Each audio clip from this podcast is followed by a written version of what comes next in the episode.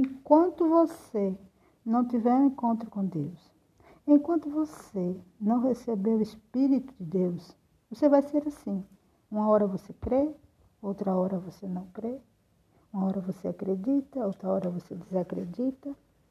Uma hora você está animado, outra hora você está desanimado. E assim vai.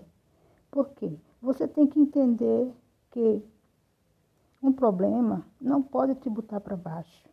Uma dificuldade, uma decepção não pode te arrasar. Porque Jesus está vivo.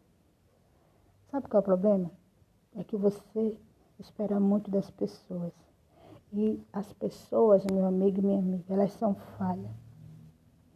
Você vai ter momento na sua vida que você vai ficar somente só. Apenas você e Deus.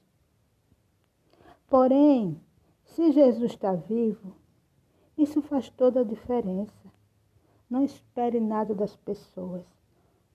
Não dependa de ninguém, porque você tem um aliado forte. Creia nisso.